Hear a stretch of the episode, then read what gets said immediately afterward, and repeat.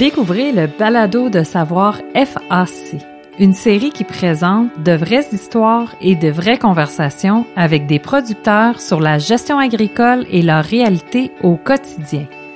Mon nom, c'est Darlene McBain et je vous invite à vous joindre à moi afin d'explorer tout plein de sujets qui touchent à l'argent, les finances, le transfert d'entreprise, la gestion des ressources humaines, l'économie agricole et bien plus encore. Si vous cherchez à découvrir davantage, ce balado s'adresse à vous. Bienvenue au balado de savoir FAC.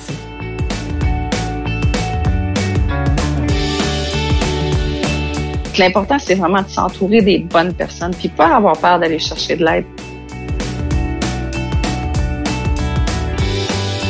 Luce Bélanger est propriétaire d'une entreprise avicole qu'elle exploite depuis plus de 20 ans. Mais le chemin vers son succès a été un peu hors du commun.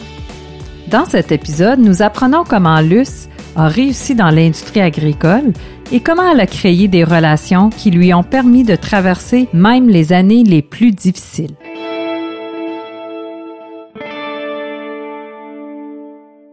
Bonjour Darlene. Bienvenue à notre euh, épisode de Balado du Savoir FAC. C'est vraiment un plaisir de t'avoir avec nous aujourd'hui pour cet épisode. Euh, ça fait longtemps qu'on se connaît, puis euh, ton histoire, c'est une histoire que je considère particulière, puis aussi très inspirante. Bien, bienvenue, puis si tu me permets, Luce, on va se tutoyer aujourd'hui, étant donné que notre histoire date de longtemps. Oh, J'ai aucun problème avec ça. Et puis merci pour l'introduction, c'est très, très joli. Oui, bien, ben, ça me fait plaisir, Luce. Où est-ce que ton entreprise est? Dans quelle région? Puis parle-nous un peu de cette région-là. Mon entreprise est située dans une municipalité qui s'appelle euh, Saint-Gabriel-de-Valcartier. C'est euh, peut-être 30 euh, kilomètres au nord de la ville de la belle ville de Québec. C'est un milieu agricole, c'est un milieu surtout avicole. Il y a beaucoup de producteurs de dindons. Je pense que c'est une des plus grosses concentrations de dindons au Québec. Euh, mais moi, l'entreprise que j'ai, c'est du poulet. Donc, il y a beaucoup d'aviculture, surtout principalement du dindon. Moi, c'est que du poulet que je fais. Mais autrement, euh, c'est un beau petit coin boisé, euh, super beau pour cette production-là. Puis quand on dit production de poulet, là, son poulet, c'est le, poulet qu'on mange, c'est le poulet qu'on achète à l'épicerie? Oui, ce qu'on appelle du poulet à griller. Euh, comparé à la poule, quand on dit qu'on fait des œufs, ben c'est des poules. Nous autres, on appelle ça du poulet. C'est vraiment du poulet pour manger. Donc, c'est pas tous les jours que qu'on rencontre une personne qui est élevée en milieu urbain euh, dans une municipalité à l'extérieur de la grande ville de Montréal, qui n'a aucune histoire en agriculture, qui décide d'aller étudier en agriculture puis de se lancer sur une entreprise agricole. Parle-moi un peu de comment c'est arrivé tout ça. Euh, comment que c'est arrivé? Le, côté agricole, je le connaissais pas beaucoup. C'était plutôt le côté euh, prendre soin des animaux. Donc, euh, avec le Collège McDonald à l'Université McGill, il y a un programme qui s'appelle Sciences animales ou Animal Science, qui est justement euh, comment élever, euh, s'occuper. On, parle d'un peu de toute génétique, nutrition, reproduction, pathologie. Donc, ça couvrait pas mal tous des, des sujets que j'aimais, sans devenir vétérinaire, parce que pour moi, la médecine vétérinaire, c'était pas, c'était pas quelque chose qui m'intéressait. C'était plus le prendre soin du jour à jour des animaux. Puis le, ce côté il est comme venu à travers les études, puis naturellement, ben, en rencontrant mon conjoint, ben ça, ça, ça m'a comme mis euh, pas mal plus dans le bain. C'est ça. Dans le fond, c'est vraiment le, prendre soin des animaux là, qui, qui m'intéressait le plus. D'accord. Parce que euh, si je comprends bien, ton conjoint que tu as rencontré à l'université venait de, du milieu agricole. La ferme où est-ce que vous, vous, vivez et vous travaillez aujourd'hui, c'était la ferme de tes beaux-parents, c'est ça? Oui, de son père, puis je pense que même euh, son grand-père. Donc, euh, c'est la ferme familiale, dans le fond. Fait que c'est ça, comme on dit, qui prend mari, prend pays, ben moi, je suis je me suis mis avec ce gars-là, puis euh, je l'ai suivi dans, dans, cette belle aventure qui est l'aviculture. D'accord. Puis comment, comment que ça s'est passé euh, suite à vos études? Vous êtes revenu euh, vivre à la ferme. Comment est-ce que Luce est devenue propriétaire? Puis comment que ça s'est passé, cette histoire-là? Ouais, ben mon histoire, dans le fond, quand on est sorti de l'université, moi et mon conjoint, j'étais enceinte. Donc, j'étais pas vraiment employable. J'avais six mois de fait, donc j'avais déjà une bedaine. Essayer de se trouver un emploi euh, quand t'es six mois, six mois enceinte, c'était comme pas possible. Donc c'est lui qui est allé chercher un emploi à temps plein. Le temps que les enfants, on a eu deux filles coup à coup, fait que je suis restée à la maison pour élever mes filles. Fait que, étant donné qu'on était vraiment pas loin de la ferme familiale, je passais beaucoup de temps avec les enfants parce que je trouve que le milieu agricole pour élever des enfants, c'est, un des plus beaux milieux.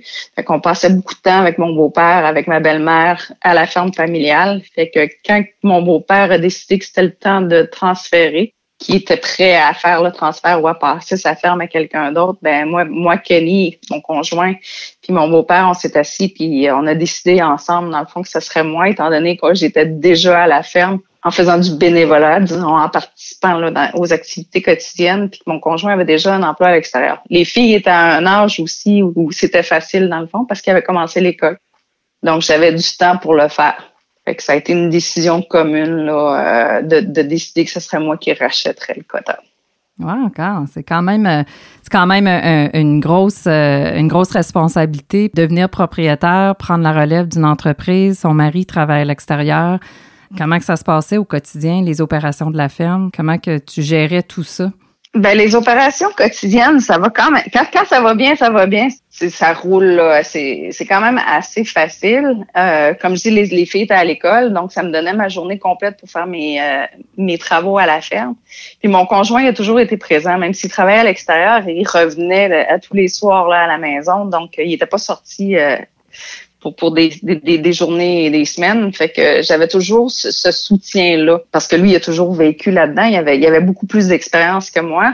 Donc, euh, toujours, euh, c'est facile, un coup de fil ou quelque chose, j'ai une problématique. Euh, il était jamais très loin là, pour répondre à mes questions ou, m'aider, me supporter. Donc, ça a toujours été un travail d'équipe. Je pense que toute seule, toute seule, ça aurait été donc, le cheminement aurait été plus difficile. Mais étant donné que mon conjoint était là, euh, à ce moment-là, quand on a repris la, ferme aussi pour faire un pont, là, pourquoi mon beau-père m'aidait pas, c'est parce que rendu avec euh, sa maladie, euh, il était plus capable. Puis il a fini par décéder de sa maladie. Donc, c'est ça. Je me suis retrouvée à la ferme avec mon conjoint qui travaillait à l'extérieur, mais qui a toujours été présent là, pour m'aider. La gestion aussi? Est-ce que c'est toi qui s'occupais de tout ce qui est gestion financière de l'entreprise? Ah oui, c'est euh, dans le fond, étant donné que l'entreprise est pas énorme, c'est vraiment une entreprise à, dimension familiale. C'est moi qui, qui, fais tout là, de, de, la gestion, la comptabilité jusqu'à jusqu'aux travaux manuels. Puis pour faire le pont un petit peu avec ce que tu as dit des travaux manuels, j'ai toujours dit à mon conjoint que si je travaillais comme un homme, si je travaillais comme un homme, je serais pas capable de faire la job. Fait que j'ai, appris à travailler autrement. Ça me prend peut-être plus de temps, mais je finis toujours par arriver à faire tout. Je dis, je travaille comme une femme, je pense, j'y pense plus avant de le faire.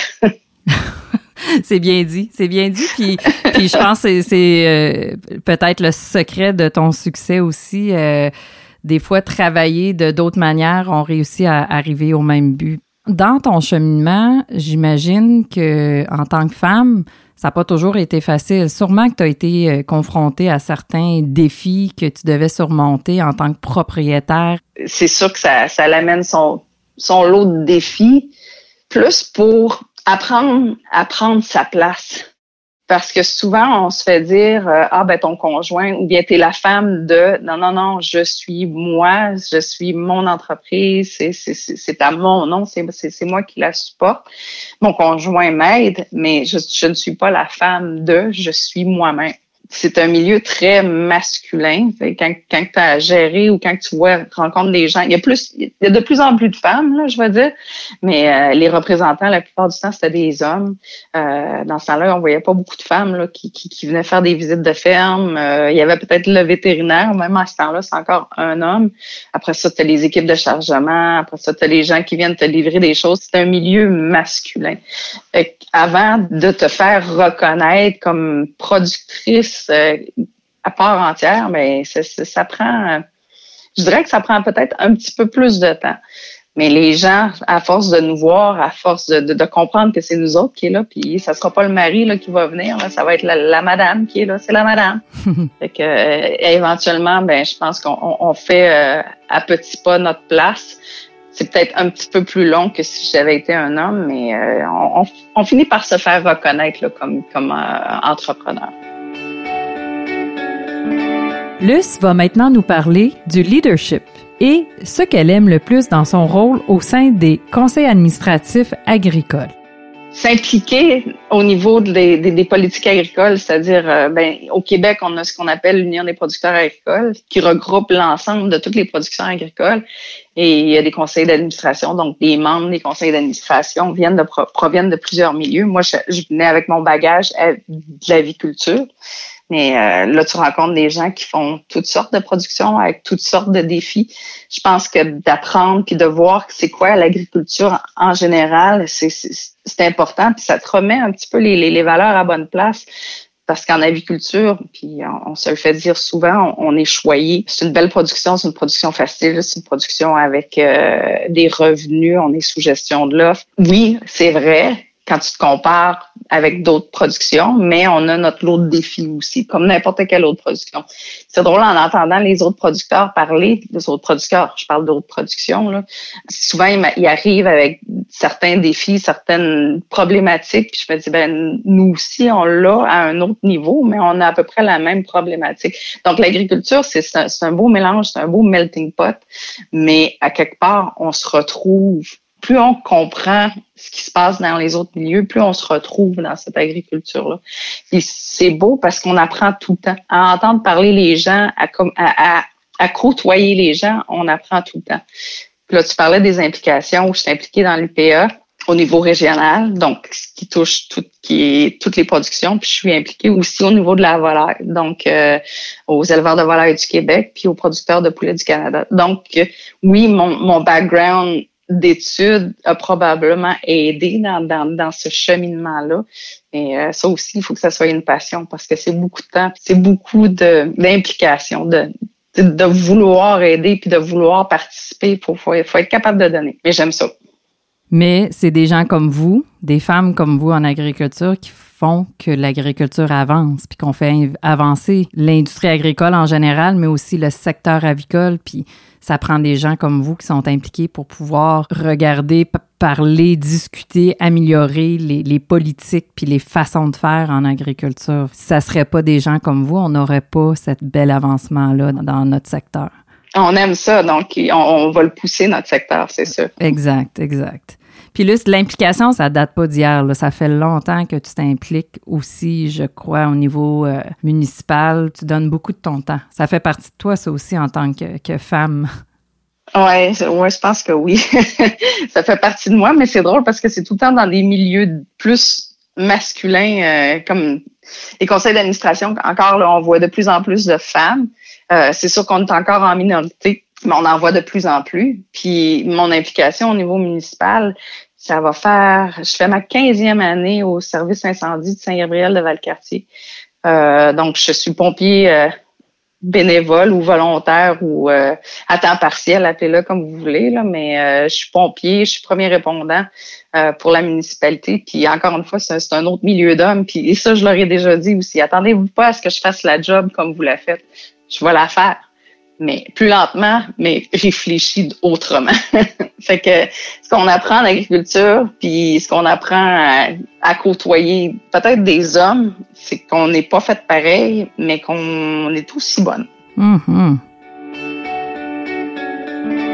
À venir, Luce donne son conseil le plus important pour toute personne travaillant dans l'industrie agricole.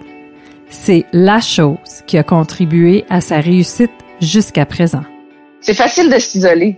Puis je pense que les femmes qui sont entrepreneurs s'en mettent beaucoup sur les épaules. Faut performer partout, faut être bonne partout, puis c'est pas humainement possible d'être bon partout. Donc on le sait qu'on a des faiblesses, puis il faut aller chercher les gens qui vont nous aider avec nos faiblesses, soit en, en faisant le travail avec nous autres ou en nous montrant comment devenir meilleur. Fait que l'important, c'est vraiment de s'entourer des bonnes personnes, puis pas avoir peur d'aller chercher de l'aide parce que c'est pas une faiblesse d'aller chercher de l'aide. Au contraire, c'est d'accepter sa faiblesse pour aller chercher euh, ce qu'on a de besoin. Donc, je pense que de l'accepter, c'est une force. C'est important d'aller s'entourer de bonnes personnes. Puis, comment toi, tu as fait ça, Luce? Ben, moi, j'ai été chanceuse au départ. J'avais un bon conjoint. Puis je pense qu'en réseautant, en parlant avec du monde, en s'impliquant, aussi, soit dans des conseils d'administration, des trucs comme ça, on rencontre du monde. Puis des fois, juste un petit coup de fil, j'ai besoin de, t'aurais-tu un conseil sur telle affaire? On sait qui qui va nous répondre, puis qui qui va vouloir nous aider. Fait mm-hmm. que et quand tu es dans une entreprise agricole, on est en campagne, on est à l'extérieur. Encore plus isolé, hein, c'est ça? Exactement, exactement. Fait que faut, faut pas oublier que on est quand même une belle grosse famille, l'agriculture, puis il faut aller les chercher, ces gens-là. Faut, faut, faut pas s'isoler. C'est trop facile de fermer les yeux sur l'aide qu'on pourrait avoir puis de continuer dans un chemin qui, qui, qui nous mène à rien, là. Fait que, mm-hmm. c'est, non. L'important, c'est, c'est de s'entourer de bonnes personnes. Ici, Luce décrit ses plus grands défis après l'accident de son mari. Un accident qui a eu un impact énorme sur sa famille et sa ferme. Euh, L'agriculture, tout seul, ça se fait pas. Ça se fait, mais c'est plus difficile. Disons que, surtout quand tu as bâti une entreprise, puis tu as toujours un conjoint, tes filles, pour t'aider du jour au lendemain, tu perds un conjoint pour X mois parce qu'il y a eu un, gros, gros, gros, gros gros accident. Puis je me suis retrouvée comme complètement toute seule à tout faire, autant à s'occuper des enfants, à s'occuper de mon conjoint qui était blessé à ce moment-là, de la ferme, la gestion. Dans le fond, tout m'est tombé dessus du jour au lendemain. Puis supporter ça à bout de bras tout seul, ça a été un gros défi. Ça a été extrêmement difficile. Mais encore une fois, il y avait des gens alentour de moi qui étaient là pour m'aider. Mais comme je dis encore, c'est toujours de s'entourer des bonnes personnes. Mm-hmm. Puis c'est surprenant aussi de voir que il y a des gens qui sont venus me voir pour m'offrir leur aide que j'aurais jamais pensé qu'ils mm. feraient. Puis il y en a d'autres que que, tu dis ben eux autres vont, vont être là pour moi puis ils sont pas là fait que c'est vraiment spécial dans ces cas-là fait que les bonnes personnes, toujours, toujours important. Comme je dis, il faut bien s'entourer. C'est, c'est, ouais. Parce qu'on n'est pas à l'abri de ces choses-là. C'est la vie, c'est ça. Ça peut arriver à n'importe qui. E, exactement. Maintenant, à quoi la vie ressemble aujourd'hui? Après tout, ce développement-là, tu as développé ton entreprise, tu as eu des, des défis qui t'ont été lancés dans la vie. Aujourd'hui, c'est quoi là maintenant? Les filles sont grandes. Comment ça se passe pour, euh, pour toi sur la ferme? Pour moi, sur la ferme, là, c'est du, du petit bonheur. Disons qu'après avoir vécu, euh, c'est ça, ce qui, s'est passé, c'est quand même, pour, pour certains diraient que ça, ça fait longtemps, mais pour nous autres, c'est encore assez récent. Ça va faire quatre ans. Le train-train quotidien, euh, quand ça roule bien, c'est un pur bonheur. Puis là, ben, de plus en plus, ma plus jeune semble s'intéresser à, à l'agriculture. Donc, euh, on a possiblement une relève je sais pas, développer quelque chose d'autre parce que je pense que l'aviculture ne l'intéresse pas vraiment pour le moment. Mais elle serait intéressée à développer quelque chose d'autre avec nous euh, sur l'entreprise. Donc, c'est de l'espoir, c'est euh, c'est du futur. Donc, c'est des choses qui sont stimulantes, c'est nouveau. C'est le fun de voir que elle, voit peut-être d'autres choses, puis de l'accompagner dans ces, ces projets-là. Fait que euh, en ce moment, je pense que on est dans une belle situation. On a vécu des, des moments plus difficiles, mais là, on est dans un beau moment. Puis euh, je vais vous dire, on est bien. On est bien dans notre train-train, on est bien à regarder qu'est-ce qui se passe, puis euh, à, à, s'enligner vers quelque chose de nouveau si c'est ça que ça fait.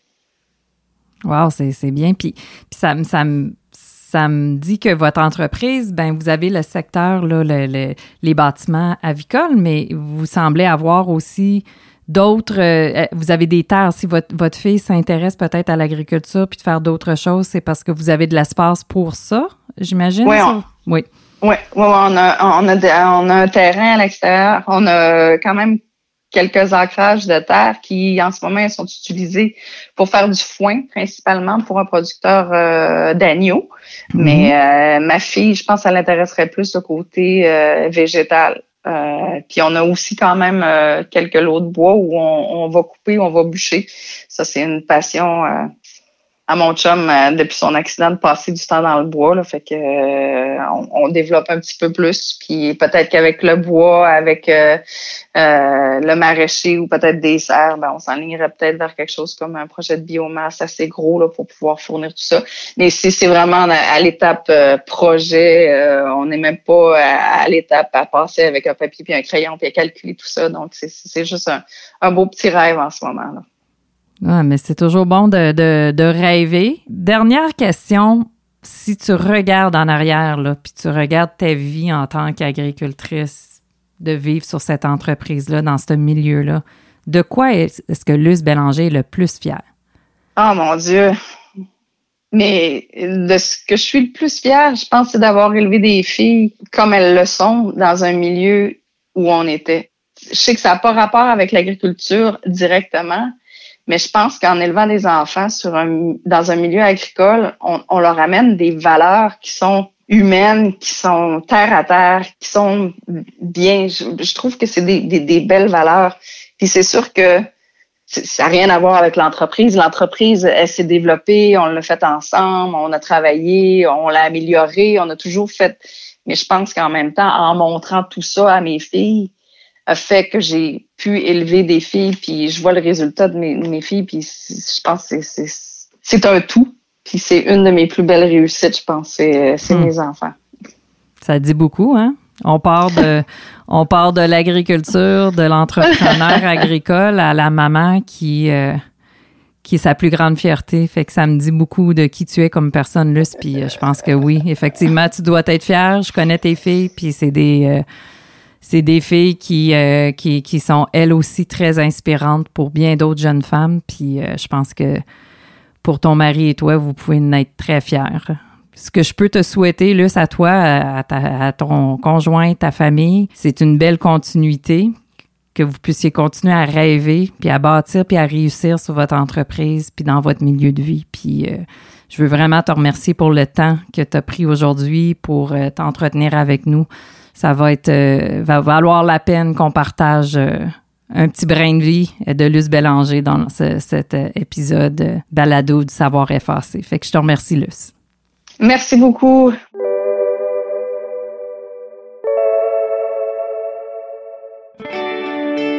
Si vous avez aimé ce que vous avez entendu ici aujourd'hui, avant de nous quitter, donnez-nous un like. Faites-nous part de vos impressions sur cet épisode et dites-le à un ami. Si vous êtes intéressé à entendre plus de conversations de ce genre, joignez-vous à moi afin d'explorer les histoires de producteurs de partout à travers le pays en vous abonnant à notre série de balados du savoir effacé. Aussi, pour trouver d'autres ressources sur les meilleures pratiques de gestion d'une entreprise agricole, veuillez consulter le site fac.ca savoir.